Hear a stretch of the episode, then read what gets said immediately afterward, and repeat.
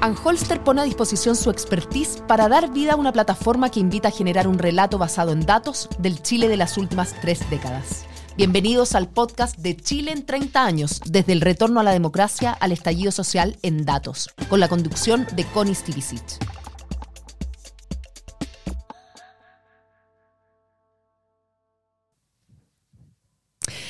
¿Cómo están ustedes? Muy bienvenidos. Partimos un nuevo capítulo del podcast eh, de Chile en 30 años del retorno a la democracia, al estallido social en datos. Esta plataforma creada por Anholster que tiene básicamente por objeto exponer información y estadísticas nacionales que permitan generar un relato basado en datos del Chile de las últimas tres décadas. Hoy día, y para hablar de un tema tremendamente contingente y relevante en materia de políticas públicas también, está con nosotros la abogada y decana de la Facultad de Derecho de la Universidad Adolfo Ibáñez, Isabel Aninat. Vamos a conversar, Isabel, sobre la inmigración en Chile. ¿Cómo estás? Muy bienvenida. Hola Connie, muchas gracias por la invitación y gracias a Ann Hoster también por la invitación. Em, Isabel, hagamos una mirada panorámica primero, ¿verdad?, del fenómeno de la inmigración durante eh, los 30 años y la realidad que estamos viviendo hoy día. Probablemente eh, es ahora y desde hace unos 10 años hasta ahora que estamos hablando con más fuerza del fenómeno migratorio en nuestro país. Pero algo pasó, ¿verdad?, durante los 30 años que eh, Chile se convirtió efectivamente en un destino atractivo. Algo pasó en Chile y algo pasó también en otros países en el continente. Mucho ha cambiado en los últimos 30 años en materia migratoria y yo, yo creo que ha cambiado de dos maneras. Lo primero es en, en la intensidad y lo segundo es en el tipo. Em, la intensidad se refiere a la cantidad de personas que llegan a Chile. Em, nosotros estábamos acostumbrados históricamente, y aquí me voy bien para atrás, pero em, nuestro mayor pic antes había sido, eh, y había llegado a un número muy inferior al actual, pero había sido en el momento en que el Estado, a fines del siglo XIX, principios del siglo XX, había salido a buscar extranjeros, ¿no es cierto?, a Europa para que vinieran a trabajar a Chile. Eso fue un esfuerzo activo del Estado. Em, pero luego era un país en el cual siempre había migración, pero en niveles de 1, 2%, 3%, o sea, eh, muy bajos, y genera, y, y, hoy día, ¿no es cierto?, lo que vemos, eh, especialmente durante la última parte de estos 30 años, es em, una inmigración que, que, hoy ha llegado a números que antes no habíamos visto em, y, y, con mucho más intensidad en los últimos años. O sea, en pocos años hemos visto mucha más inmigración. Entonces es un fenómeno que se ha acelerado. Pero además ha cambiado en los últimos 30 años el tipo de inmigración. Chile tenía una migración en los... En los 90, por decirlo así, muy de países vecinos. Eh, teníamos una inmigración eh, de, personas de Argentina, principalmente en el sur de Chile, eh, de personas bolivianas en el, en el norte, y hoy, y, después, ¿no es cierto?, de personas peruanas que se establecían también muy fuerte en la región metropolitana. En cambio, hoy lo que tenemos es una inmigración mucho más variada respecto de los países de orígenes. Eh, entonces tenemos una fuerte presencia colombiana. Eh, eh, tuvimos durante años en particular, 2016-2018, una inmigración haitiana, con además desafíos culturales y, y, de lenguaje, ¿no es cierto?, muy distintos.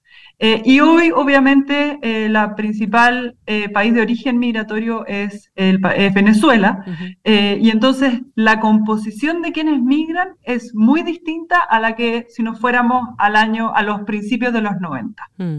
El 30% de los extranjeros en Chile eran venezolanos en el año 2021, ¿verdad? 17% peruanos, 12% haitianos, 12% colombianos, 9% bolivianos, 5% argentinos. Eso están los datos de, de esta mirada de los 30 años de de, Chile y, de, de, Anholster. ¿Qué convierte a un país, y esta es una, una, definición a lo mejor más genérica, ¿verdad? Pero que nos permite también ayudar a entender qué es lo que transforma a un país en un país atractivo, receptor finalmente de, eh, fenómenos migratorios como el que se los que se han vivido a nivel continental. ¿Qué hizo que Chile se volviera durante esos 30 años un atractivo? Eh, cuando uno ve la, revisa las encuestas que se le hacen a personas que migran o que han migrado a Chile, especialmente en los últimos años, son básicamente dos y luego una tercera razón. Las primeras dos es oportunidades económicas y la segunda es eh, temas de seguridad, eh, una vida más tranquila, un país más tranquilo respecto, obviamente, del lugar donde se migra. Pero oportunidades económicas es la constante que siempre se ha mantenido. Hoy día, especialmente con la población venezolana, tiene que ver con las crisis propias de su país. Em, eso es muy, es muy patente, ¿no es cierto?, en los fenómenos migratorios que hemos visto en Europa. Pensemos, por ejemplo, en la crisis de la guerra de Siria, cuando veíamos estas migraciones em, terribles, además muy físicamente duras hacia los países europeos. Em, pero las dos cuestiones que se me han mantenido constantes y sobre todo el tema es eh, mejores oportunidades económicas de personas que migran buscando eh, trabajo y eso también es muy interesante para la caracterización de las personas que migran. Eh, son personas eh, que están en edad de trabajar, eh, son personas que, que vienen además con, con, mejor salud. En el fondo, las migrantes, y esto está descrito en la literatura a nivel internacional, no pasa solamente en Chile, son personas que tienen un sesgo que están más sanos, porque migrar es un acto físicamente desafiante. Mm. Y hoy día, además, obviamente, eh, con esta diversidad que yo hablaba de, los tipos de países de origen, son personas que en general tienen algún vínculo. Vienen em, con alguien que ya migró, ya sea un familiar, un amigo, em, alguien del mismo pueblo, ¿no es cierto? Y entonces llegan, pero la primera decisión es cómo buscar trabajo. Estamos conversando con Isabela Ninata, abogada y decana de la Facultad de Derecho de la Universidad Adolfo Ibáñez. ¿Qué es lo que pasa con eh, con, la ciudadanía del país al que llegan los migrantes. ¿Cómo has visto tú en estos 30 años también la manera en que el país ha sido receptor y ha sido, o cuán acogedor o no, ha sido finalmente de este, de este fenómeno migratorio y, y si eso ha evolucionado en el tiempo para dónde, digamos, para bien o para mal? ¿Cuánto quieren en Chile el amigo que es forastero? Exactamente. Eh, a ver, las encuestas muestran dos cosas, eh, y, esto obviamente que está cambiando, yo diría, de manera muy acelerada por, la intensidad y la diversidad que ha tomado la migración hacia Chile. Eh, muestran primero que en general los chilenos han sido, hemos sido buenos receptores de migración, o de los migrantes en particular, Em, salvo, y esto es interesante, salvo cuando las condiciones económicas se ponen más duras. Entonces lo que muestra es que en general eh, en la encuesta no le dice, eh, tiene, le parece bien la migración o, restringiría o no. Em, eh, y estoy hablando de los últimos 30 años, no de la última parte. Em, en general te dicen sí, pero si para aquellas personas que ven la situación económica más dura, entonces se empieza a tomar más distancia de quienes migran. Eh, y es la idea, ¿no es cierto?, de, bueno, eh, tenemos que repartir la torta entre más personas o estamos compitiendo, ¿no es cierto?, por las mismas posibilidades laborales. Em, hay encuestas em, a las personas que han migrado a Chile respecto de cómo han sido recibidas. Eh, y en general, en general, yo diría que eh, más eh, han tenido una buena recepción, y esto estoy diciendo recepción en términos de usted ha sido discriminado en la calle, eh, le hacen bromas en el lugar de trabajo, respecto de sus niños, etcétera, salvo mm. las personas haitianas. Las personas haitianas reportan muchos mayores anécdotas o casos o vivencias de discriminación, tanto en lugares públicos como en el lugar de trabajo, como en el barrio donde viven.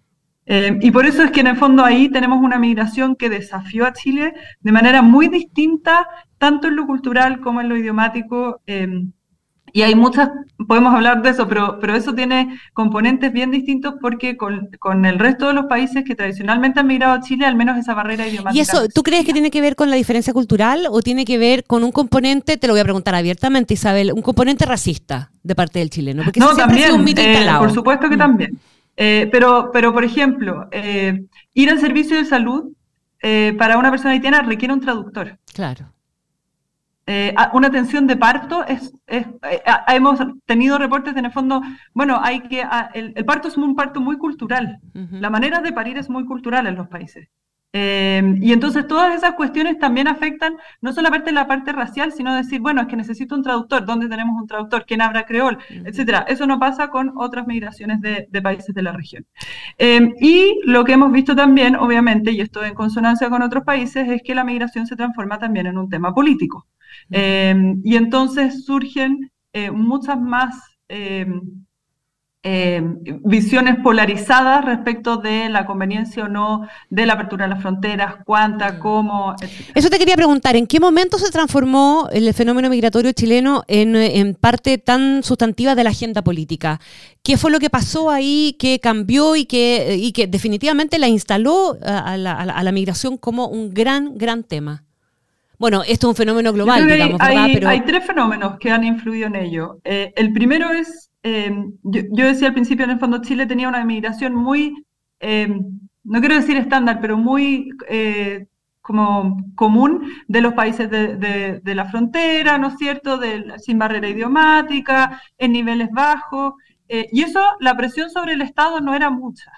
Em, cuando se aceleraron los procesos migratorios, tanto por, por, las oportunidades que Chile ofrecía, pero también por las crisis en la región, el Estado se había enfrentado eh, a, una realidad que no pudo de alguna manera eh, acusar recibo de buena manera eh, con una, un decreto ley que era del año 75, imaginemos era, era una regulación de la migración hecha en Guerra Fría, mm. que recién, ¿no es cierto?, tuvimos el cambio a una nueva ley hace dos años, y entonces el Estado se vio enfrentado a dar respuestas en salud, en vivienda, en educación, y así suma y sigue eh, sin, sin, tener una visión, sin tener una política migratoria. Eh, hay municipios que tienen altísimas concentraciones de personas migrantes viviendo en esos municipios que van y tocan la puerta y preguntan cómo tengo una licencia de conducir o cómo accedo a un subsidio o dónde puedo vivir.